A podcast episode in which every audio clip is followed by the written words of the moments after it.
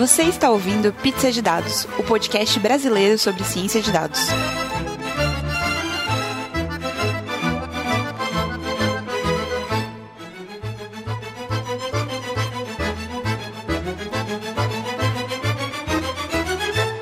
Bem-vindos, pessoal, a mais um Pizza de Dados. Eu sou a Letícia. E eu sou a Júlia. Eu sou o Gustavo. Oi, eu sou a Jéssica. Bom, pessoal, a gente está aqui para mais um Pizza de Dados nesse mês de abril. Pausa para os recadinhos antes.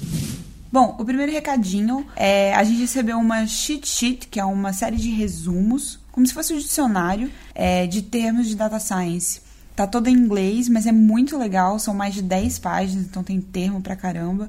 E é parecida com o que a gente fez de dicionários em português no guia.pizzadedados.com. Então quem quiser ir traduzir e ajudar o dicionário a crescer, ia ser bem legal receber por requests. Segundo recado é que Humberto Rocha colocou o meu blog, o da Jéssica e o do Pizza de Dados numa lista chamada Awesome Brazilian Dev Blogs. Muito legal, obrigada aí Humberto pela lembrança. Estamos honrados. Bom, o terceiro recado é que é uma dica para quem usa bastante Jupyter chamada Lintotype, que coloca. É, lembra que no primeiro episódio eu reclamei que não tinha PEP8 para todas as células? Então, o Lintotype faz isso e algumas outras coisas. Então, se você usa bastante Jupyter Notebook, é uma lib que vale a pena conferir. Por último, sempre agradecer os nossos parceiros, Data Bootcamp. É, no dia 6 de abril agora tá rolando a Data Science para Todos em Brasília, então se você perdeu, fica ligado nas próximas. No dia 4 de maio vai ter no Rio de Janeiro Inteligência Artificial na Prática. E no dia 4 de maio também vai estar tá rolando Inteligência Artificial na Prática, só que em São Paulo, em Pinheiros. Então, se você é do Rio ou se você é de São Paulo, fica ligado que tem curso aí. Recados dados, vamos passar para nossa convidada, Julia Tessler. Júlia, fala um pouquinho de você, quem você é, o que você faz e sua pizza favorita. Bom, eu sou Data Scientist e Machine Learning Engineer no iFood, o que me dá vários títulos muito legais. E... Uh, olha ela! Olha ela, cheia de hype. É, cheia de buzzwords no job title dela.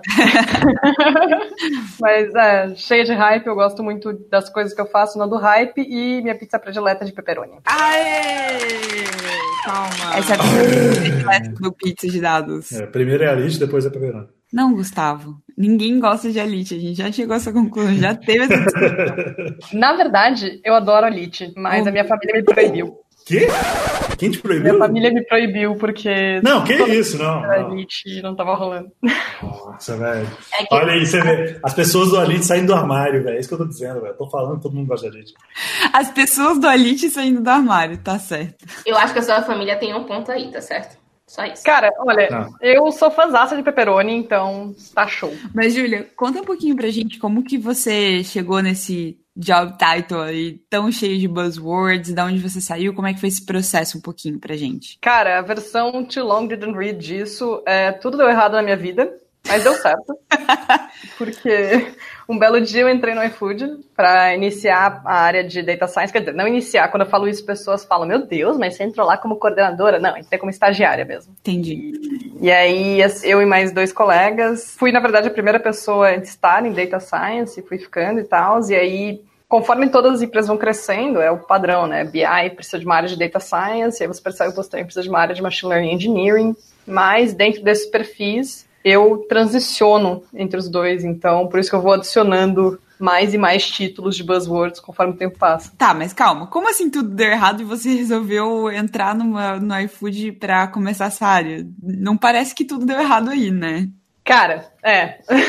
Olhando para trás agora, são aquelas coisas de, de comédia romântica, sabe? Na hora você não sabe, mas no futuro, quando você olha para trás, tudo deu certo. É verdade. É, eu, na verdade, lá atrás, quando eu prestei vestibular, eu estudava ciências sociais na USP. E aí eu falei, cara, eu gosto muito de exatas, não tô rolando, saudades exatas, vou estudar economia. Porque, aí, né? Aí, Gustavo. Mas aí lá fui eu estudar economia, mas eu não passei nas universidades que eu queria de economia. Eu passei na Unesp de Araraquara. E eu não estava muito disposta a mudar para Araraquara naquele momento da minha vida. E nessa época, a estatística aparecia como a profissão do futuro. E eu falava, não sei o que isso quer dizer, mas a vantagem é. É, tipo, tem vantagens. A vantagem é, estatística é uma ferramenta que é aplicável em qualquer área do conhecimento. No pior dos casos, eu ganho quatro anos para decidir onde eu vou aplicar essa desgraça. E aí, eu queria seguir carreira acadêmica pro resto da minha vida. Então, eu fiz vários anos de, de iniciação científica, desenvolvi vários projetos. Finalmente conseguiram conciliar a minha vontade de humanidades com a minha vontade de exatas. Só que eu fui chegando no final do curso e, bom, quatro anos viraram sete. E, é, pois é. E começou aquela pressão de show, não vai dar para seguir na carreira acadêmica, eu vou ter que ir atrás do mercado. E aí eu comecei a pensar em carreiras. Eu não queria ir para banco, eu não queria trabalhar no IBGE, que são os caminhos tradicionais estatísticos, e eu não sabia muito bem o que fazer, mas eu conhecia o mundo das consultorias estratégicas, BCG, McKinsey, BEM, e falei, cara, parece da hora. Feito isso, eu falei, putz, parece rios de dinheiro e desafios intelectuais. Parece divertido. E aí eu prestei todas as consultorias para estágio que estavam disponíveis naquele momento. E eu cheguei na entrevista final em todas. E da entrevista final não passei mais. Porque me disseram que faltava business sense. E foi aí que começou a minha vida com buzzwords. Ah, filho. Af. E aí, o iFood tem todo o centro de tecnologia em Campinas, que é casualmente onde eu estudei. Eu me formei na Unicamp. E minha família é de Campinas. E aí eu falei, caracoles, tem uma vaga para estatísticos e eu posso ir para lá. E aí eu não preciso fazer esse pinga-pinga São Paulo-Campinas enquanto eu me formo. Parece ótimo. E aí eu pensei em adquirir o tal do Business Sense lá e aplicar de novo na próxima tentativa e eu nunca fiz isso e dois anos e seis meses passaram quase. então, que louco. água de Campinas, gente. O que, que tem na água de Campinas? Que a gente só conhece gente boa de Campinas, cara. O que que tem? Eu, eu preciso ir pra lá. Tem uma universidade estadual incrível. Gente do céu! Pois Quase é. fui para Campinas para fazer faculdade também. Quase. É. Aí dei errado. Olha aí. A maior parte das pessoas vem para cá para isso. Essa água de Campinas aí tem, tem história. Não, eu adorei que você chegou e falou: Caraca, essa para mim foi a parte favorita. Quais foram os principais desafios de sair da estatística e começar a ir para essa área mais data science, hype, machine learning, hype, BI? O que, que, que, você sentiu mais dificuldade nesse processo? Tem um desafio claro que é computação. Então, eu tinha um histórico com computação que vinha desde o ensino médio. Eu estudei no colégio que tinha aula de programação no ensino médio e tal, mas estatística é basicamente R. E eu gostava muito de treinar modelos, eu gostava bastante de computação, estava vendo um pouquinho de Python por fora já naquela época. Então, meu maior problema, que me persegue até hoje, na verdade, é engenharia de software. É uma área que eu não domino, que eu tenho muita dificuldade. Mas se você for pensar num data scientist como aquela pessoa que tem várias skills diferentes, eu contemplo uma parte da árvore de skills que é bem fora do padrão dessa área, normalmente. Meus colegas são todos com background de computação e eu tenho esse background de matemática aplicada. Então, no fim, a gente tem uma equipe que se balanceia bem. Mas é isso que eu ia falar, assim, não, se você acha que, é, que era necessário ter, você fala que você tem dificuldade, né, nessa parte do, do, computação, você acha que é necessário. E aí eu acho que você já respondeu a minha pergunta, que é exatamente se complementar. A gente, a gente bate muito nessa tecla aqui no Pizza de que realmente o, as equipes têm que ser complementares, né, perfis complementares. Mas assim, ao mesmo tempo, é, é preciso começar a entender dessa parte de programação também, né, de entender que as coisas vão além disso, certo? E não ficar só preso em qual modelo é melhor, mas entender outras coisas além, ou não. Ou se você tem uma equipe bem completa, isso já não é tão relevante. Uma coisa que eu acho maravilhosa nessa profissão, nessa carreira, na verdade, é que todo mundo é muito curioso. Eu não sei nem se é preciso, mas todo mundo quer saber tudo. Essa é a minha vibe, na verdade. Eu quero, eu sei que essa é uma parte muito fraca minha, eu quero saber tudo. Então, eu inclusive optei por estar embaixo da árvore de Machine Learning Engineering dentro do iFood para conseguir absorver mais esse lado de engenharia de software, porque na parte de data science para mim seria praticamente a casa minha. Então, as pessoas não podem ter medo, na verdade, que é uma outra coisa que acontece muito. Ah, não, mas eu não sei engenharia de software, como será a vida como data scientist? A vida como data scientist sem saber engenharia de software. Excelente. Então, eu imagino, eu imagino que parte do, do, do, seu dia a dia, por exemplo, seja também estudar as coisas que, que você sente dificuldade de engenharia de software, né, no caso. Sim, e curiosamente estudar coisas que eu não tenho dificuldade também, porque uma das coisas, das perguntas que eu mais recebo como estatística do rolê é: me recomenda um bom curso de estatística? E aí eu preciso dar aquela resposta que é pseudo-arrogante, né? Que é: eu não fiz nenhum, eu fiz uma graduação, cara. então eu fico tentando descobrir o que é que tem de legal para ajudar as pessoas, ajudar meus colegas, ajudar. Eu dou aula em bootcamps, ajudar meus alunos, todo mundo. Que show. E assim, vamos partir pelo outro lado. Tem muita gente que está indo para essa área que não é de estatística, né? Que não fez uma graduação nisso. O que que não pode faltar nessa receita para colocar um tema aí da pizza. Mas assim, o que que você vê de outras pessoas que estão partindo de outras áreas para a área de data science e que que faz falta? Que você, como, né, com esse background de estatística, você vê que está fazendo falta? Senso crítico, quando olha para os dados no geral, é uma coisa que falta, mas eu acho que os estatísticos também não, não são tão livres desse problema. É, realmente, o que as pessoas têm mais dificuldade é que se eu olho para uma distribuição de dados, eu consigo dar um chute muito certo do que pode funcionar para aquilo ou não. E o pessoal que vem de computação já fica mais. É. Então, eu também sou muito forte em visualização de dados. Assim como eu não posso ter medo de computação, quem quer aprender estatística não pode ter medo de uns números gregos, umas fórmulas malucas e tal. Os livros das pessoas e o mundo fazem parecer muito mais difícil do que realmente é. Então, you go, girl, vai dar certo. Bem legal. Porque a gente vê, às vezes vem uma pessoa nova que entra num grupo e fala o que eu preciso aprender, e alguém fala, você tem que ser fera em estatística para ser de ciência de dados. Aí, tipo, tá, se for depender disso, talvez você não consiga nada, né? Você não consiga ir pra frente. É, eu sou muito contra as pessoas que colocam barreiras para as outras pessoas entrarem na área de ciência de dados, porque, cara, existe muito esse conceito do unicórnio e tal, e apenas não. É, você precisa entender quais são suas fraquezas, entender quais são suas fortalezas, e que, sempre buscar estudar aquilo que você não sabe, estudar aquilo que você sabe, estudar, ponto, no fim. Se você quiser estudar música, eu acho perfeito também, porque é pura matemática. É, e as pessoas gostam de glamorizar muito isso. Ah, porque eu sou data scientist. Até o desgraça do meu título de trabalho. Data, data scientist, scientist, machine, machine learning, learning engineer. engineer. Pô, cara, onde eu passo tem um tapete vermelho de rosas. Qual é?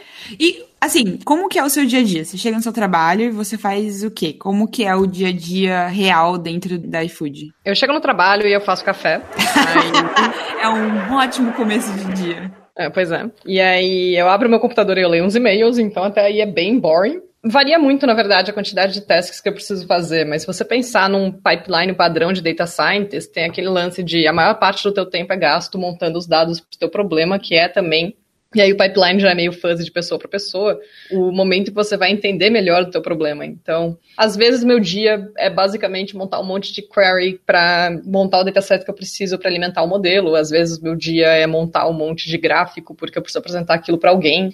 E às vezes meu dia é ficar treinando modelos em cima de modelos, em cima de mais um pouquinho de modelos. Sempre regado a café. E, e aí nesse, nesse esquema de treinar modelos e modelos e modelos, e aí considerando o seu background de estatística e tudo mais, é, a gente vê muitas pessoas pessoas aprendendo ciência, de dados, isso está muito bem difundido, né? Tem muito material, tipo, online hoje. Você acha que as pessoas pecam em buscar, por exemplo, de onde vem aquele modelo, parte estatística da coisa, né? Falando, de onde vem aquele modelo para entender a parte estatística e talvez aplicar o modelo melhor? Ou o pessoal tem que sair feito loucamente usando e é isso aí e boa?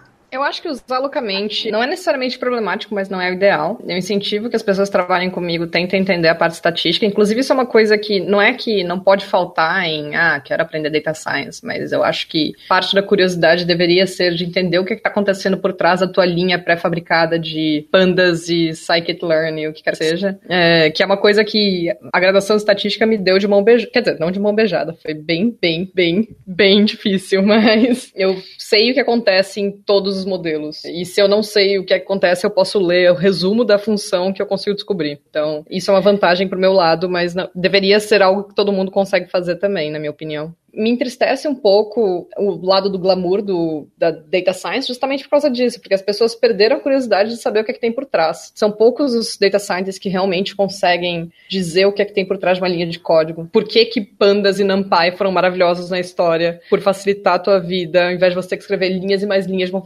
função recursiva para inverter uma matriz e afins. É verdade. Quem nunca? Isso tem a ver, é, é tipo, eu tava lendo até, eu, tinha um artigo que alguém escreveu sempre, de novo, eu no Pizza eu sou sempre comentando coisas que eu lembro pela metade, né? Vou, vou ver se eu acho isso e coloco, no, coloco na descrição aí. Mas tinha um artigo da, de uma mulher falando que, que, tudo no, que tudo de machine learning era basicamente uma regressão, sacou? Tipo, tudo dava para ser considerado como uma derivação de uma regressão, sabe? E, tipo assim, eu já sinto uma certa facilidade só de ter aprendido econometria, que é só uma parte de estatística, né? Você que é estatística, então deve ser tipo só sussa. Mas é verdade. E uma boa parte dos, da, dos problemas que as empresas dizem que estão colocando, ah, meu Deus, nós temos uma coisa muito complexa aqui, poderiam ser resolvidos com uma regressão linear tranquilamente. Então, tem isso também. O hype traz um trabalho desnecessário e é consideravelmente ok agora um gestor dizer, vocês vão colocar uma rede neural para rodar nisso aí. Não estou dizendo que isso acontece no iFood, mas. É, e aí você é obrigado a colocar uma rede neural que pode multiplicar todos os fatores por um te gastar uma grana absurda em poder computacional só porque o cara quer ter uma inteligência artificial rodando por trás. Pô, cara. É, mas regressão linear é inteligência artificial já. O pessoal fala, não, tem que ser alguma coisa mais complexa. Cara, já é, velho. Regressão, véio. Regressão é regressão. Cara, eu lembrei de um negócio agora muito engraçado. Era uma imagem de um, tipo, um, uma escavadeira com uma pá na escavadeira. E aí, tipo, quando você tá tentando usar uma coisa super poderosa e você, na verdade, só precisava de um if. tipo, tem tipo uma pazinha na escavadeira.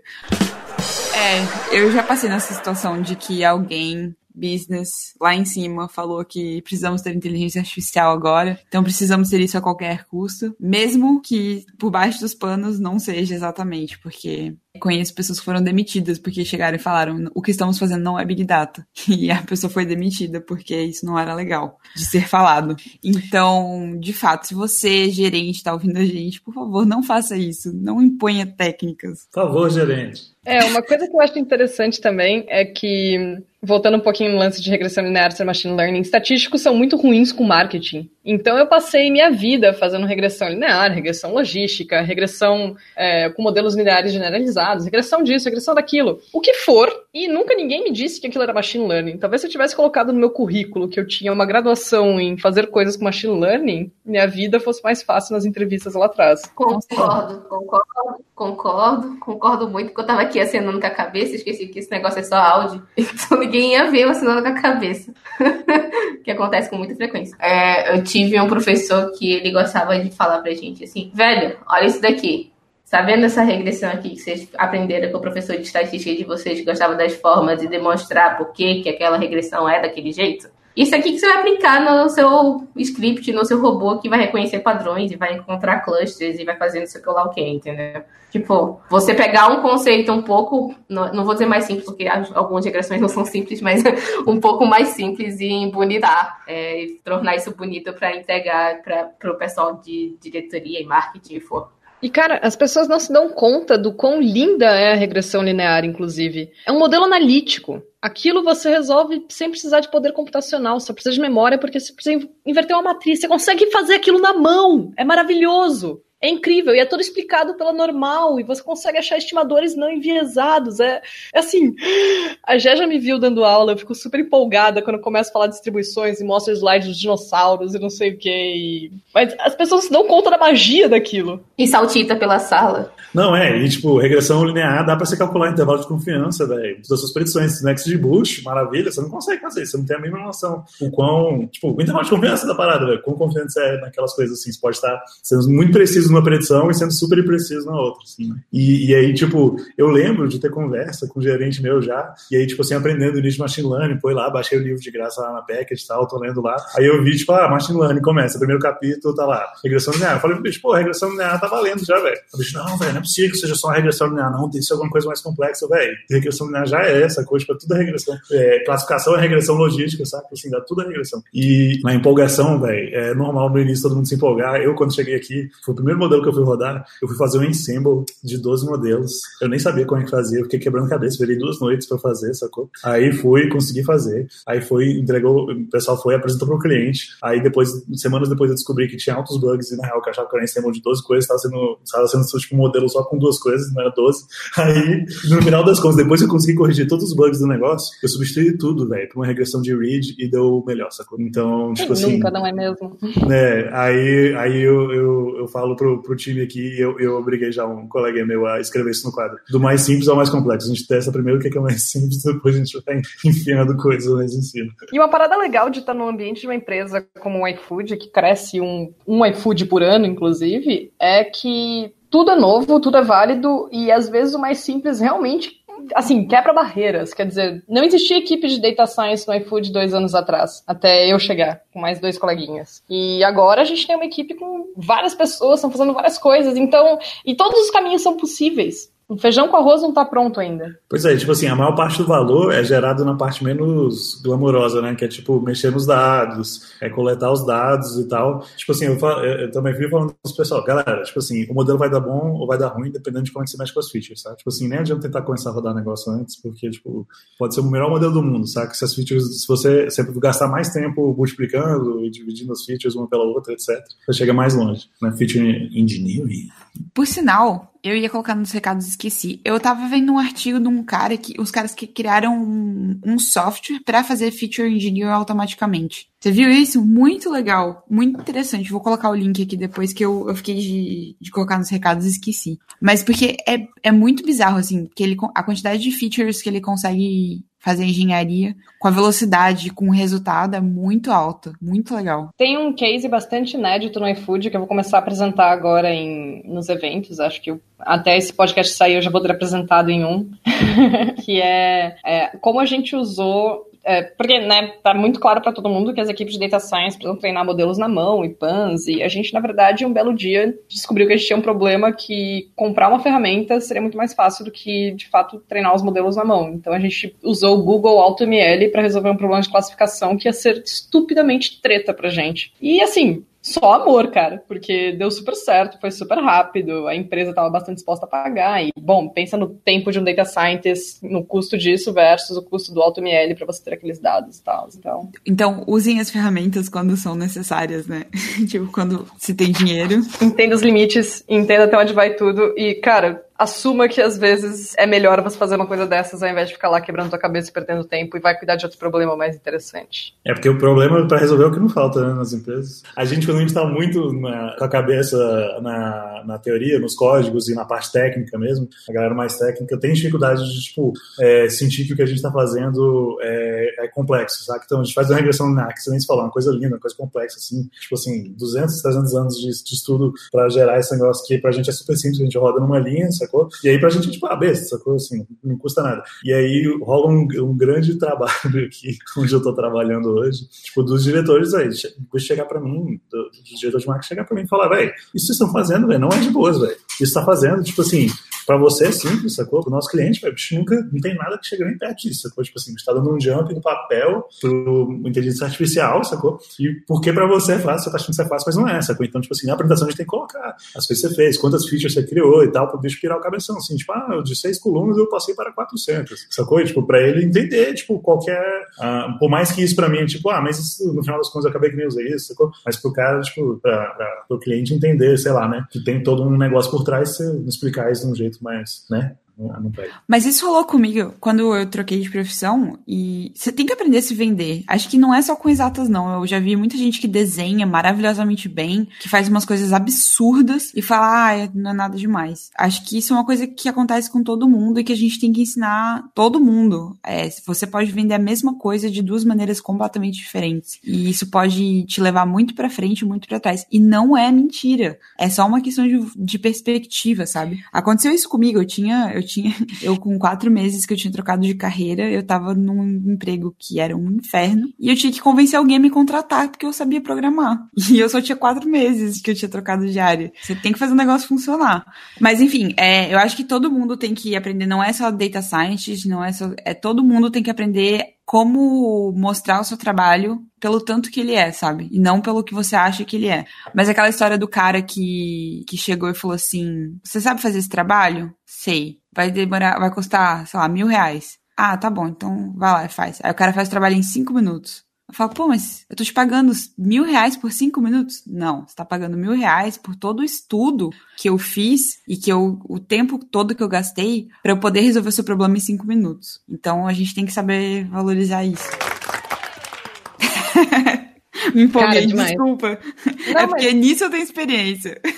Mas tá muito certo. E, na verdade, tem uma, um tema que é muito frequente no meu trabalho, que também, talvez, dentre as dificuldades, a gente possa até adicionar, é o lance da disparidade de gênero. Então, eu fui por muito tempo a única mulher data scientist no iFood, agora que eu tô na equipe de Machine Learning Engineering, eu sou a única mulher na equipe de Machine Learning Engineering. E aí tem aquela história, que não é exatamente história, que as mulheres não aplicam para as vagas se elas não sentirem que elas preenchem com tranquilidade 100% dos pré-requisitos pré-requisitos. E os homens estão muito mais dispostos a arriscar. Então, cara, que desserviço a área de data science está fazendo para as mulheres ao colocar todos aqueles pré-requisitos nas vagas que ninguém no mundo preenche. Então, a arrogância acaba ganhando aí.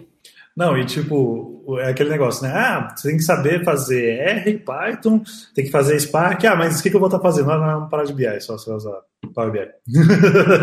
vai usar Google Spreadsheets, porque Excel é, é muito pra você. É tipo, velho, por quê, né, velho? Tipo assim, pede o que você vai usar e tal, e o resto você ensina, sabe? É tipo que nem. É, é, esse que é o negócio. Eu falava isso, eu falo isso toda hora aqui no trabalho, sacou? E, tipo assim, por sorte, tipo assim, por sorte eu tô numa posição que, tipo assim, o pessoal é, é, me ouve. Mas é, é, de que a galera não sabe contratar, velho. Então, tipo assim, eles vão lá, é o pessoal que mesmo, eles vão lá, colocam lá um negócio cheio de coisa assim. Eu falei, velho, tá muita parada, velho. E aí eu vou compartilhar. Quando eu compartilho, eu falei, galera, manda, manda, só manda mulheres, só mandem, sacou? Eu não quero saber se completa tudo, só manda. Porque, tipo, as pessoas não sabem o que um data science faz. Tipo, não aqui, né? Obviamente, porque a pessoa contrata. Mas, assim, é, é, as empresas, quando vão contratar, não sabem. Pedem tudo, que acho que é nem qualquer outra vaga, que você tem que pedir um monte de coisa, que a pessoa vai se vender e tal, tal, tal, buzzwords, etc. E aí, tipo, a galera fica assim, e você não, não vai usar tudo isso. Uma pessoa, cara, não usa, velho. Não, não tem uma pessoa, não, não duvido que tem uma pessoa que está usando R, Python e Spark diariamente, sacou? Aí ah, se você. Não, Jéssica, se você vier me falar que você está usando os três. Ah, cara, você tá, né? Não, não estou usando R, Python e Spark, não, mas Python e Spark sim. e agora eu vou começar a mexer com NTK e NLP e essas coisas. Mas eu tinha uma pergunta, é, pensando exatamente nessa coisa do, da vaga, né? Porque uma coisa que precisa para poder você escrever bem o que você quer numa pessoa e que você vai contratar é você pensar o que, é que você faz no seu dia a dia, né? E aí, aproveitando a Júlia, que que você, tipo, faz no seu dia a dia, sei lá. Você che... Eu sei que você trabalha com muitas coisas, você faz as queries, você faz as visualizações, você faz a implementação dos modelos e a remodelagem deles e tudo mais, mas que desafios que, que por exemplo, sei lá, você resolve diariamente ou com frequência dentro do iFood? Dá um, dá um exemplo. Vai parecer tosco, vai parecer piada, mas é verdade. O que eu mais resolvo é escrever um select errado e a query falha. Mas. Porque os desafios. Como os problemas são variados, os desafios são variados mas um que eu não acerto nunca é uma query de primeira. Eu gosto porque os nossos convidados, eles mostram a realidade muito real. Não é nada, não é nada chique. É a realidade real, é sem firulas. É aquela curry sem a condição, né, que, que todo mundo esquece. Que tem um colega meu, porque assim, né, se eu rodo uma curry, ela rodou de primeira, eu falo, cara, tem merda. Fiz alguma bobagem, deu ruim, cadê a desgraça? E tem um colega que senta do meu lado, inclusive, olá, Fabiano, que ele diz, deu errado, eu não sei porquê. Olha, deu certo, eu também não sei porquê. Então, Clássica. é como eu me sinto todo dia. Clássica. Mas assim, é, falando de tem um monte de coisa, mas o que, que o que, que, é o mais essencial para quem está querendo partir para essa área de machine learning e não vem da estatística, assim? O que que é entender um, é entender um, uma tô, tô ótimo, lembrando nenhum termo de estatística. Uma é, regressão, um teste de hipótese. Obrigada, um teste de hipótese, uma regressão. O que tá, essa dica é para mim, tá? Eu vou terminar esse, esse podcast e vou sentar aqui para dar uma estudadinha. Se você realmente está mudando de área, tenha certeza que você domina as estatísticas básicas, então você sabe dizer sem pestanejar o que é uma média, uma variância, explicar aquele tudo que sai no ponto describe do Pandas. Aquilo é realmente, aquilo é bem, bem, bem relevante e começa com muito do senso crítico do, das pessoas quando elas estão vendo dados. Eu tô lendo agora um livro que também eu tava antes dando dicas dele o tempo todo sem ter lido, que chama Como Mentir com Estatística, e ele fala muito disso. Então, eu acho que é muito importante que as pessoas prestem atenção em de onde vêm as métricas mais simples e adquiram esse senso crítico. E claro, depois disso, teste de hipóteses, distribuições, amostragem, tudo isso está interligado. Então, você vai ver que a bola de neve é bem, bem grande, mas dá para fazer um boneco bonitinho no final. Adorei, adorei a metáfora. Imaginei, é. imaginei o Olaf pulando aqui. Foi 100% no improviso. Eu tava tipo, se eu falar que é uma bola de neve gigante, todo mundo vai dizer, mas você disse que não era pra ter medo. então, aproveitando, talvez retornando um pouco que, tá, que a gente estava falando antes, de que o, o, o pré-algoritmo é às vezes a parte mais que gera mais resultado, né? Que vai, o, às vezes o modelo vai dar bom ou ruim, dependendo do que você fez antes, né? É, eu, eu vi lá que você participou lá no, como você falou, né? Você participou do início da área de data science, então você ajudou a criar os KPIs lá, os indicadores, né? KPIs, para quem não sabe, é Key Performance Indicators. Ou seja, os indicadores de performance chave É porque tem que falar, tem que falar sexy em inglês. Nossa, Gustavo, você quando você se inspira com essa voz aí, Né? parece locutor Ah. de rádio. Aí, é, é, então, os, os indicadores principais, né, falando no, no, no português, quando você criou, você já estava pensando, tipo assim, cara, eu vou ter que dar uma olhada nisso aqui, tipo, eu vou ter que prever isso. Tipo assim, qual, qual, qual dica você daria, assim, para quem está numa situação que estou criando os indicadores aqui, os primeiros indicadores da empresa, sei lá, ou indicadores que não existem, digamos assim, e eu sei que depois eu que vou ter que, tipo, analisar eles, sei lá, talvez até prever eles tal, como é que, você, teria alguma dica para dar? Ah, não ter medo é uma constante na minha história, porque eu propus indicadores no meu primeiro projeto no iFood, quando eu era uma estagiária no Bizona. Então, eu não podia ter muito medo naquele momento, porque senão eu teria travado na minha vida. Então, tenha certeza que teu indicador passa a ideia que você quer, então entenda primeiro o lado do negócio. E feito isso, tenha certeza que você consegue medi-lo, porque isso é uma coisa que a gente errou bastante no passado, de propor indicadores e tal, e show, como é que eu meço isso? Um problema de qualquer empresa grande hoje, o iFood não é, não deixa de ser uma delas, é que se você os dados não são exatamente democráticos. E se eu perguntar para qualquer pessoa dentro do iFood qual foi a nossa conversão ontem, cada pessoa vai me responder um número diferente, porque um, o resultado vai depender cada um deles de uma fonte. Existe um KPI único que fala da conversão geral do iFood, mas aquele treco pode ser tão difícil de calcular porque a pessoa que fez aquele KPI colocou tantos filtros que ninguém consegue reproduzir mais. Então isso é um cuidado que você precisa ter. O mais comum, né, quando você está começando é tipo fazer sugerir indicador que não tem como calcular, ou às vezes que é caro demais para calcular e nem vale a pena, né? Então vai ser tão caro de calcular ele. Eu fazia isso direto, só toda vez.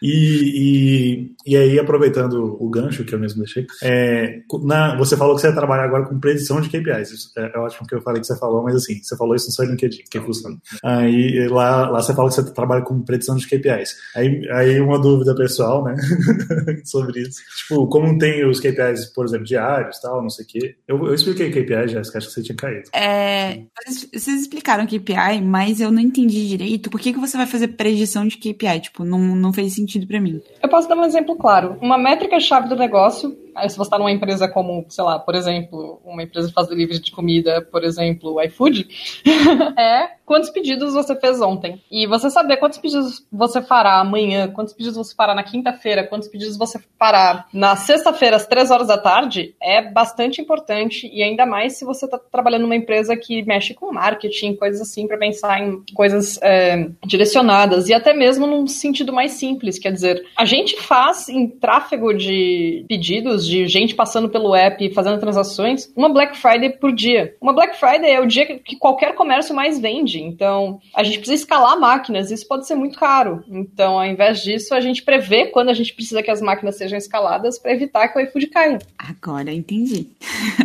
Fez todo sentido, porque para mim a KPI estava mais ligada para uma métrica de longo prazo, uma coisa tipo métricas mensais, então não estava fazendo muito sentido pro, pro que eu estava entendendo. Cara, o pior é que pode ser tudo. É, quer dizer, pode ser tanto uma métrica mensal, pode ser uma métrica alinhada a uma meta. As metas normalmente são KPIs, inclusive. Então, ah, a gente precisa atingir N% de conversão, ou a gente precisa, sei lá, conseguir alcançar no mínimo Y pedidos por dia e coisas do tipo. Então, vale isso. Vale também como coisa de mais curto prazo e vale também como indicadores de acompanhamento. São indicadores-chave. Aí a gente dá um nome bonitinho de três letrinhas que a gente faz questão de falar em inglês. Ah, então, predição de KPIs, predição de indicadores, né? É tipo assim, quando você vai prever KPIs, tipo o seu exemplo, que é tipo, ah, número de pedidos, você usa uma, uma série temporal que é tipo, entre aspas, simples, que só leva em consideração o dado histórico já é suficiente, não? Uh, então, aí é, é pronto, é isso que eu quero saber. Então, tipo assim, como é que vocês usam, tipo assim, série temporal? Porque, tipo assim, por exemplo, eu pessoalmente, eu tenho muito KPI, tipo, KPI é diário, mas as features, as coisas que influenciam meu KPI, eu não necessariamente tenho elas diárias, sacou? Você, você, tipo, precisa ter no mesmo, você precisa ter essas informações, o que poderia influenciar, por exemplo, a quantidade de pedidos, né? Tipo, ah, se choveu ou não, esse tipo de coisa, né? E, e digamos assim, eu tenho que ter esses dados todo dia, do mesmo jeito que eu tenho, quero prever o KPI todo dia. É, ou se eu consigo ter eles, tipo assim, ah, um, um feature mensal para prever um KPI diário? Como é que faz o negócio desse? Faz uma média? Por exemplo, desemprego, né? Se aumenta o desemprego num mês, por exemplo, tende a ter menos pedido, porque as pessoas vão parar de pedir comida fora. Então, é uma métrica mensal para uma coisa que é uma previsão diária, por exemplo. Tem um desafio muito interessante no iFood, que é... Bom, um dos desafios vocês já mataram, que é se chove em um lugar. Mas não é se chove, assim, chover em Dourados não vai mudar muito nossa vida. Mas chover no centro de São Paulo, cara, aí é louco. Mas, por exemplo, é só para explicar para quem não sabe, séries temporais são dados que dão de forma temporal. Então você tem um número qualquer, por exemplo, o número de pedidos dia a dia ao longo de um mês. Isso é uma série temporal. Qualquer coisa, o número de pedidos ao longo de um dia também é uma série temporal. E aí na prática, o que, que acontece? É, a quantidade de pedidos do iFood ao longo de uma semana é, segue uma sazonalidade. Então, segunda-feira é o dia que a gente faz menos pedidos e domingo é o dia que a gente faz mais pedidos, incrementando um pouquinho de dia a dia. Então, ao longo de uma semana, a gente tem um, um movimento sazonal. Fora isso, ao longo de um dia, a gente também tem um movimento sazonal, que é no jantar a gente costuma fazer mais pedidos do que a gente faz na hora do almoço. Então, ele também tem um comportamento que se repete de forma é, regular, mas que cresce ao longo da semana para cada dia que passa. Então, as coisas podem ficar bastante complexas. Por outro lado, o legal das séries temporais é que elas usam só os dados do passado. Então, só pensando nos pedidos do passado, eu supostamente seria capaz de prever o que vai acontecer no futuro com bastante assertividade. Na prática, o que eu tenho é, eu tenho um modelo para segundas-feiras no jantar, um modelo para segundas-feiras na hora do almoço, um modelo para as terças-feiras na hora do jantar, um modelo para as terças-feiras na hora do almoço. Então, na verdade, eu tenho 14 modelos para prever quantos pedidos o iFood vai fazer dia a dia, hora a hora, a cada 10 minutos. Claro que a, o quão complexo é esse modelo depende muito de qual é a finalidade dele. Então, eu uso esses modelos são de 10 em 10 minutos para prever quando tem alguma desgraça acontecendo no iFood. Por exemplo, soltaram um push de 10 reais, todo mundo está começando a acessar. Meu Deus! A gente precisa escalar a máquina para ontem antes que o negócio caia. Coisas do tipo. Então, nesse caso, precisa ser bastante preciso. Mas, se eu quero saber quantos pedidos o iFood vai fazer no final do mês, já é um problema bem mais simples de se resolver. E aí, inclusive, agora eu sofro banning no trabalho, porque uma vez a gente fez uma, uma aposta de em qual horário do dia, qual que ia ser o momento exato que a gente ia bater uma meta, e eu acertei, no minuto, inclusive, porque, né, eu tinha feito um modelo para isso. E aí agora a gente tá chegando no momento de novo de bater uma nova meta, e estão fazendo bolão, e me proibiram de participar. claro, fica trapaceando nas apostas, que é o quê? Eu nunca achei que eu fosse sofrer bullying da equipe de nerds por ser nerd demais. Olha, você tá de parabéns. Incrível, incrível. E, e, aí, só para só finalizar, é, e aí, tipo, por exemplo, vocês colocam esses modelos todos lá, estão lá em produção. Você faz monitoramento dos modelos em produção, ver, tipo, por exemplo, ver, ah, as hipóteses ainda estão valendo, tipo assim, esse aqui está saindo muito da linha, é, tipo assim, esse aqui já não está prevendo tão bem, e que coisas você presta atenção nesse, nesse monitoramento para saber, tipo, quando retornar, quando mudar de modelo, etc. etc. Uh, no monitoramento de KPIs em si, como ele depende do passado, a cada ciclo sazonal, que é mais ou menos um mês, que são quatro ciclos semanais, então tem bastante dado novo já, tá, é um bom momento para treiná-lo. Mas, por exemplo, um modelo que a gente tem em produção também, que é o nosso antifraude, que precisa dar uma resposta em real time, ele é retreinado todo mês, mas com dados de três meses atrás, por causa da, da forma com que o chargeback de pedidos acontece. Quer dizer, então, é, isso é uma coisa que pouca gente sabia sobre e-commerce, aliás. Sabia que depois você faz uma transação bancária, você tem até 90 dias para contestar o valor daquilo? Tá, calma. Vai fazer o quê? Você falou um termo aí que eu não tenho a menor ideia do que significa. Chargeback. É. Chargeback é literalmente você devolver dinheiro, porque o que acontece? Se você tá num lugar onde passa dinheiro, em particular online, e você precisa provar as coisas com muita velocidade, a Jéssica agora quando contar esse exemplo vai lembrar de uma falha minha muito engraçada no Meetup da Globo, que a gente precisa responder se, uma, se um cartão é quente ou não com muita agilidade. Então a gente também é um grande alvo de fraude, quer dizer, as pessoas, fraudadores usam o nosso sistema para ver se cartões de crédito são quentes ou não, porque a gente precisa responder na lata. Empresas de varejo têm três dias para processar um pagamento, a gente tem três segundos, porque você está com fome e você quer só pizza. E o que acontece se, na verdade, aquela transação é uma fraude? Isso gera para a gente chargeback, a gente precisa pagar de volta o valor daquele pedido para o dono do cartão. E uma outra situação em que acontece chargeback que não é necessariamente uma fraude é se você recebe tua comida, tá tua pizza, e, por exemplo, você tinha pedido de pepperoni e ela chegou de elite, e aí você diz, nananina não, queridinha, não sou obrigada. Então, esses são dois casos em que acontece chargeback com bastante frequência no iFood. Duvido que alguém ia pedir pra devolver a de elite, só isso. Gustavo, não desiste. Você trabalha basicamente com dados e visualizações internas, certo? Tipo, o seu cliente final não vê nada do, dos resultados do, do seu trabalho, certo? Ha! É, uma coisa muito legal que eu acho é que, na verdade, a gente tem esses casos de data products que não são necessariamente vistos. Data product é um produto feito a partir de dados. Então, quer dizer, a gente está constantemente tentando melhorar a experiência do iFood com base em coisas que não são vistas. E o antifraude é um case que eu adoro, porque é uma coisa que ninguém se dá conta do quão gigantesco ele é, do quão monstruoso ele é, do quanto trabalho ele dá e do quão importante ele é para a experiência final do cliente. É só porque a gente tem um antifraude decente que a gente pode ter pagamento online. E a experiência maravilhosa de chegar o motoboy que toca pizza, seja o de elite ou de pepperoni, e você só assinar pro cara no final. Então, coisas desse tipo. Mas além disso, a gente tem outras coisas em produção que são um pouco mais claras. Então, sistema de recomendação, sistema de ranqueamento de restaurantes. Porque, caso alguém não conheça o iFood, de novo, nós somos uma empresa que entrega comida. Então, você abre nosso app e a gente tem uma lista de vários restaurantes. E aí a pergunta é, pô, será, qual será a melhor forma de ordenar esse restaurante, esses restaurantes? Seria por nota? Seria por, sei lá, proximidade? Por fotinho bonitinha. Precisa de uma lógica para isso. Senti tanta falta de vocês quando eu mudei para Dublin e eu não sabia como pedir comida online, não sabia quais eram os bons restaurantes. Saudades, iFood. Ai, problema de primeiro mundo da Letícia. Ué, quando você muda pra uma cidade nova, você tem dificuldades? Desculpa, eu podia ter mudado pra. Ia falar uma cidade, mas não vou. Eu podia ter mudado pro fim do mundo e ia continuar com o mesmo problema. Eu podia ter mudado pra uma cidade muito ruim e ia continuar com o mesmo problema de não ter comida entregue em casa. Mas isso é uma coisa que eu tô tentando implementar no iFood agora, que é eu mudei de bairro recentemente e aí as pizzarias que eu gostava de pedir não estão mais perto de mim. Eu preciso descobrir novas pizzarias. E as coisas que eu tô avaliando quando eu peço uma pizza não são avaliadas na notinha do iFood. E pior, a coisa fica ainda mais complexa quando a gente fala de hambúrguer, porque o que a gente tá avaliando no hambúrguer delivery não é o que tá na nota do hambúrguer. Curiosidade, curiosidade. A Júlia, ela faz degustação de hambúrguer é, gourmet pela cidade, entendeu? Então, para é vocês entenderem porque ela tá reclamando que a avaliação não tá lá do jeito que ela quer. Pera, você paga para isso? Não. Ah, Quer tá. Dizer, ah, tá. Senão a gente tá. tá um trabalho perfeito, é. né? É, tipo, eu já ia perguntar como que eu entro nesse esquema. Pera lá, pera lá, pera lá. Então eu vou falar dos, das vantagens de trabalhar no iFood. Sim, nós temos comida de graça no escritório e nós temos vouchers de funcionário. E se você pensar que eu tô buscando a experiência perfeita do hambúrguer delivery, eu uso meu voucher de funcionário para comer hambúrguer constantemente. A gente também tem é, parceria com o Gym Pass, então eu também vou na academia com a frequência, porque, né, as coisas, equilíbrio na vida é tudo. Mas enfim, é, uma parte de, de trabalhar com comida também é vencer a vontade de comer todos os dashboards que você está fazendo. Então... Vocês usam gráfico de pizza? Badum. Cara, eu vou contar duas histórias muito engraçadas. Uma delas é da vez que eu fiz um gráfico de pizza para ver quais eram os sabores de pizza mais pedidos, que né? Eu achei que fosse engraçado. Precisamos dessa informação.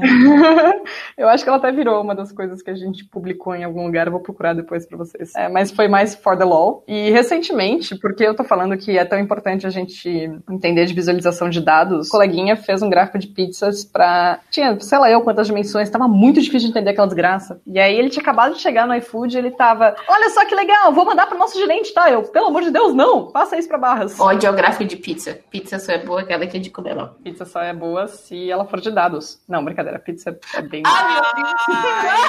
Eu queria saber mais, mais coisas sobre o seu trabalho no dia a dia. Você, como única mulher, né, do time, quais são as principais dificuldades que você sente, assim? Você tem algo que muda ou que seria diferente se você tivesse um time mais diverso? Cara, eu acho que sim. Eu devo dizer que eu sou um bocado privilegiada por trabalhar com os caras que eu trabalho, porque desde quando eu cheguei no iFood, eu deixei claro que isso era uma coisa importante para mim. E eu tinha outras quatro mulheres, uau, que trabalhavam em tecnologia comigo na época, que eram muito então a sororidade era muito forte, elas disseram, não abaixa a cabeça, não desista, siga em frente, vai dar certo. Então, ter a, a, a força delas por trás, me empoderando, e receber da minha liderança que aquilo era muito importante para a empresa fez com que eu pudesse fundar a iniciativa de diversidade que a gente tem dentro do iFood hoje. Tenho, porém, que quem quer que seja que ande comigo por aí ou que converse sobre a iniciativa de diversidade comigo é automaticamente taxado de feminazi ou polícia do pólen, o nome da nossa iniciativa de diversidade é pólen, mas eu sei que eu estou num lugar muito seguro para poder levantar esse problema sem medo de, de represálias, quaisquer que sejam, até porque o iFood me conhece o tempo ciente agora para saber que se acontecer alguma coisa comigo em relação relação à diversidade e eles não conseguirem lidar de, com isso da maneira que eu me senti mais confortável, eu não vou deixar barato e eu acho que ninguém deveria. Eu sei que é uma, uma posição de privilégio poder falar de diversidade abertamente dentro do meu ambiente de trabalho sem medo, mas eu quero que todo mundo possa fazer isso e não só eu. E no iFood eu acho que a gente está finalmente conseguindo criar um ambiente que isso faz sentido. Mas quanto à minha equipe, eu tô buscando com todas as forças mais mulheres. Minha equipe, na verdade, acabou de sofrer uma baixa bem grande com gente saindo, então a gente tá buscando gente para repor e mal posso esperar para que a gente consiga e que eu tenha coleguinhas. Pergunta para uma amiga minha, é, pode ser remoto? Sim, pode ser remoto. Olha só, tem, um, tem, um, tem uma amiga minha para te recomendar aí. Ó. Ah, meu Deus. Fato é, na verdade, ter uma mulher na equipe fez com que eu percebesse, na verdade, o quanto a minha antiga equipe de BI, quando eu fui a primeira mulher, mudou com a minha presença, que foi um troço muito legal. E mudou pro bem. Eu acho que equipes diversas, o que elas têm de melhor é olhar para o problema de várias formas diferentes. Então é muito comum que eu aponte coisas que os caras não tinham percebido por causa do meu gênero. Ou é muito comum também que qualquer pessoa que tenha qualquer background diferente, que não seja o senso comum, consiga é, trazer ideias novas e tudo mais. Então, se a gente quer criar os melhores produtos e os mais inovadores, a gente precisa do maior número de ideias diferentes que a gente puder. Perguntinha para fechar, ou não. Vocês pretendem fazer, tipo, uma gamificação das pessoas? Tipo, você comeu em 95% das pizzarias de São Paulo? Então, Ou coisa para enlouquecer as pessoas desse jeito? Tá no meu plano, é, num futuro não tão distante. Claro que gente, nossa dificuldade, querendo ou não, hoje ainda é garantir que a comida que você pediu chegou no lugar que você pediu com qualidade no tempo que você esperava que ela chegasse. Então, antes de gamificar, a gente tem essas coisas para resolver. Mas parte do meu plano maléfico de dominação global com delivery de comida inclui exatamente isso. Quer dizer, pô, imagina que legal se a gente dissesse a cada nove temakis você ganha um, ou a cada dez pizzas provadas você ganha o selo de super pizzeiro e ganha uma pizza, ou coisas do tipo. Não, não, não. Sem, sem roubar o termo pizzaiolo daqui. É o que a gente usa, na verdade, é pizzeiro. Pizzeiro. Que, é, esse é um trademark nosso. Os nossos, no meu primeiro projeto do iFood, eu defini os clusters de usuários por tipo de consumo. E os nomes são todos hilários. E o problema era que toda a documentação desgraça estava em inglês e traduzir os nomes hilários em português para inglês não fazia muito sentido. Por exemplo, como é que você traduz marmiteiros? De fato, de fato é um problema. Mas assim, é, falando um pouco mais sério, quais são as principais dificuldades entre conversar com o pessoal técnico, né? O pessoal, tipo, pelo amor de Deus, coloca mais máquina antes que o negócio caia. E pessoas business, tipo, olha, precisamos dar um jeito nisso ou o nosso negócio não vai para frente. Assim, são palavras, são jeitos diferentes de se comunicar, né? Então, quais que são as principais dificuldades de você sair desse mundo totalmente técnico e para o mundo mais business ou mais marketing? O que que você você pensa sobre isso? Já foi um desafio muito maior do que é para mim hoje. Eu acabei adquirindo bastante experiência com isso, mas realmente é bastante complicado. Quer dizer, é muito, era muito comum eu falar alguma coisa muito complexa e ficar testando a pessoa para ver até que ponto ela estava entendendo o que eu estava falando, porque as pessoas acham ofensivo também se você parte do princípio que elas não sabem nada sobre nada. Que não é necessariamente ofensivo, só quer ter certeza que tá todo mundo nivelado. E eu espero que as pessoas muito técnicas façam isso. Inclusive, uma dificuldade da minha falta de background técnico é chegar à equipe de engenharia e falar umas coisas muito complexas de arquitetura e eu falar, mas como é que é? E aí eles falam, mas como é que você não sabe isso? Como é que você esperava que eu soubesse isso? Essa frase é de doer, né? Como é que você não sabe isso? Exato. E eu, aí eu sempre. É, você precisa retrucar com. Se as pessoas forem realmente agressivas, você precisa voltar com uma tão agressiva quanto. Tipo, ah, então treina uma regressão linear na mão aí. Duvido que você consegue. e coisas do tipo. Mas eu acho que um dos desafios legais do Data Scientist também é de essa parte da comunicação, quer dizer, eu preciso conseguir fazer coisas que dão sentido para o negócio, que as pessoas do negócio entendem e traduzir aquilo de uma forma que eles achem que é incrível e que não seja só comprado por palavras difíceis, porque cada vez mais as pessoas são compradas só por palavras difíceis, que é ótimo. Para o pessoal de super técnico, eu preciso dar muito sentido porque eles estão fazendo, porque eles, ao contrário, me veem como uma pessoa que só está complicando a vida deles. Putz, lá vem a Júlia querendo que a gente escale mais máquina para fazer aquele modelo que a gente nem sabe onde vai chegar. Não, eu preciso conectar aquilo com o negócio, fazer aquilo fazer sentido da pessoa também. Usar slides de dinossauro para que as pessoas gostem de distribuições e o que quer que seja. Antes de encerrar, eu queria Última perguntinha, agora talvez seja verdade. Você saiu, né, de estagiária e você tá hoje liderando aí, né? Tá na frente de um monte de gente e, e tipo, né, cresceu um monte na empresa, formou uma área, tá crescendo. Dicas para quem quer, tipo, seguir nessa área, quem quer deixar de ser só técnico, né, e conversar mais com o business e falar com pessoas. Dicas para quem quer evoluir que nem você está evoluindo. Só uma correção, a minha liderança não é oficial. Eu sou uma pessoa que lidera equipes e faz coisas mostly porque eu sou bastante proativa e gosto muito de fazer isso e querendo ou não, eu tenho um conhecimento de nicho nisso. Eu, na verdade, sou uma analista como muitos por aí, mas eu sou uma analista que está crescendo, que tem uma história de crescimento muito rápida dentro da empresa. Então, realmente, pensando assim, é uma história de sucesso. Uh, uma dica é realmente não tenha medo, inclusive de falar que você não sabe do que é que você está falando, porque isso é mais incrível do que você realmente saber tudo, ou fazer um monte de coisa e descobrir que estava tudo errado depois, porque você não perguntou as coisas que você precisava. E, então, é uma ótima dica, realmente boa. Eu queria que as pessoas é, soubessem mais disso, porque quanto maior, na verdade, fica a empresa, menos as pessoas têm coragem de perguntar. Tinha outra dele importante que eu ia falar, mas esqueci qual Por era. Por mim, só essa já é uma dica de ouro. Tá ótimo. Realmente, não ter medo de perguntar, entender como se comunicar e... Bom, uma dificuldade que eu tenho hoje, é, cada vez mais sendo sênior na minha árvore, é que uma hora eu vou ter que decidir se eu quero ir pro lado técnico ou lado de gestão. E eu não sei se eu quero abrir mão de nenhum dos dois, então eu tô aguardando ansiosamente para ver como é que as equipes vão lidar com isso e como é que isso vai funcionar. Mas é bom estar numa empresa que te permite ser um dos dois, porque eu vejo que muitas empresas técnicas só tem um caminho. Ou você vai para gestão, ou você não consegue subir o suficiente, pelo menos para ganhar o mesmo tanto. Você não, não pode virar um especialista que ganha o mesmo tanto que um gerente, entendeu? Mas sem necessariamente passar para a parte de gestão. Ter a opção já é uma coisa extremamente boa. Sim, de fato. É uma coisa que eu valorizo muito dentro do iFood. Você pode traçar seu próprio caminho. Uma coisa que foi muito importante na minha história também foi agarrar a oportunidade. Além de não ter medo de perguntar, porque quando eu era uma pequena estagiária, eu desenvolvi o framework de teste AB do iFood, que é o motivo pelo qual a maior parte das pessoas me conhece lá dentro, fora o pólen, claro. que é, então, era uma coisa que era um simples teste de hipóteses que eu tinha aprendido na faculdade e a maior dificuldade que eu tive no primeiro momento foi entender que quando as pessoas estavam falando de teste AB, elas estavam, na verdade, falando de teste de hipóteses. E... Fala um pouquinho do teste AB para quem não, não tem nenhuma ideia de o que, que é, como é que funciona, rapidamente. Eu sei que claro. dá para ir bem longe nisso. Podemos dar exemplos reais. Imagina que, uh, por algum motivo, você abre o iFood um belo dia e o logo do iFood tá, sei lá, com olhinhos desenhados com retinas no meio, ao invés de ser só os olhinhos como ele é hoje. Uh, e a gente descobre que, por algum motivo, ter os olhinhos deixa as pessoas mais felizes e, portanto, elas comem mais pizza. E isso é uma coisa boa pra gente, porque um dos nossos KPIs, lembrando lá atrás nossas metas, é que as pessoas comam mais pizza com a gente. Então, como é que a gente faz para descobrir isso, se aquilo de fato é verdade? A gente faz um teste AB. Então, uma parte da população dos nossos usuários vai ver o iFood como ele sempre foi, e a outra parte vai ver o iFood com os olhinhos, com as retinas. E ao final de um período que é pré-determinado com base em tamanho de amostra e com aquelas coisas legais que eu falei que se conversam todas, você consegue avaliar no final, com intervalos de confiança e métricas muito legais, se de fato o teu grupo com olhinhos com retina comeu mais pizza do que o teu outro grupo, com o que a gente chama de significância estatística. Então, olha só que bonito. E o legal é que isso passa por literalmente tudo. Não, acho que pouquíssimas empresas hoje têm features que não vão para o ar com teste AB. Demorou muito tempo até eu descobrir que um teste AB era um teste de hipótese. Eu lembro que eu era uma jovem estagiária e aí um cara chegou no meu lado e falou: Olha só, a equipe de BI agora tem uma estatística, ela vai nos ajudar com o teste AB. Então a gente vai te passar os dados e tudo mais. E eu, ah, que legal. Assim que o cara virou as costas, eu, Google, o que é teste AB? E...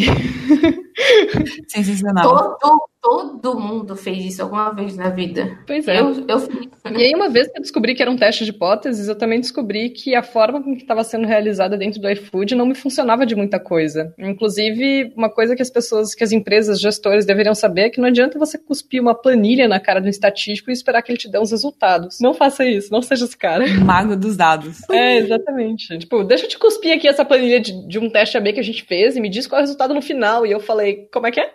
Aí eu não só descobri que a gente não sabia fazer teste AB, como eu desenvolvi toda a plataforma e deixei todo um sistema pronto para que a gente consiga fazer teste AB com qualidade hoje e a gente de fato tome decisões baseadas em dados, não só apontando o dedo para cima. Então aquilo foi uma oportunidade que eu poderia ter deixado passar, mas eu com bastante estímulo da minha gerência, claro, da minha gestão, eu decidi que era um ótimo momento para eu desenvolver aquela parada, que envolveu várias skills do tipo conversar com vendedores, porque a gente precisava comprar uma ferramenta também para auxiliar no framework e montar várias apresentações e apresentar para todos os times de todas as senioridades diferentes e tudo mais. Então, também foi um ótimo momento para exercitar todo esse lado comunicativo. Então, não perca oportunidades, não tenha medo de, de perguntar E é isso aí. E não tem medo do Google. Faz cara de que entendeu e depois procura no Google. Google é amigo, cara. E eu vivo falando nas entrevistas, quando a gente entrevista a gente, tem case, que saber perguntar, saber fazer a pergunta é a maior skill que você pode ter. Use Stack Overflow, abuse de Stack Overflow. Se não tem tua pergunta lá, faça a pergunta lá. Rolou uma coisa engraçada outro dia, que eu fiz uma pergunta no Cross Validated, que é o Stack Overflow de estatística. E aí eu tava procurando depois, né, pra ver se tinha aparecido alguma coisa no tema. E eu falei, caraca, essa pergunta é exatamente o que eu queria. E era a minha pergunta. Boa! É bom que eu sou consistente, pelo menos, né? Gente, o papo tá bom, mas infelizmente a gente vai ficar por aqui hoje. Ah, Ah. Ah, Ah, Através de leve foi mal. Júlia, muito obrigada pelo papo, muito obrigada por contar um pouquinho da sua realidade aí dentro do iFood, como que você cresceu. Foi um papo excelente e a gente espera ver você aí mais, mais pra frente para novos temas, novas, novas odds de amor à regressão linear também. Obrigada, gente. Vocês são os doces. Foi um prazer enorme estar aqui. Eu sou fã do pizza. Ai, é tão bom ouvir isso. É incrível. E aí fica a dica aí, o iFood, se quiser mandar uma pizza pra gente, tá, ó, tá, tamo aceitando. não, eu digo mais. A gente pediu uma pizza no iFood aqui, velho. Tô esperando, ainda não chegou, Júlio. Com Ai, quem não. Que eu resolvi isso? Com quem que eu resolvi isso? Você conhece alguém que trabalha no iFood, por acaso? Tchau, gente. Valeu. Ah, Você acabou de ouvir mais um Pizza de Dados. Você pode encontrar mais episódios no iTunes ou em seu agregador favorito. E nos seguir no Twitter em arroba de dados para mais novidades quentinhas. Tchau!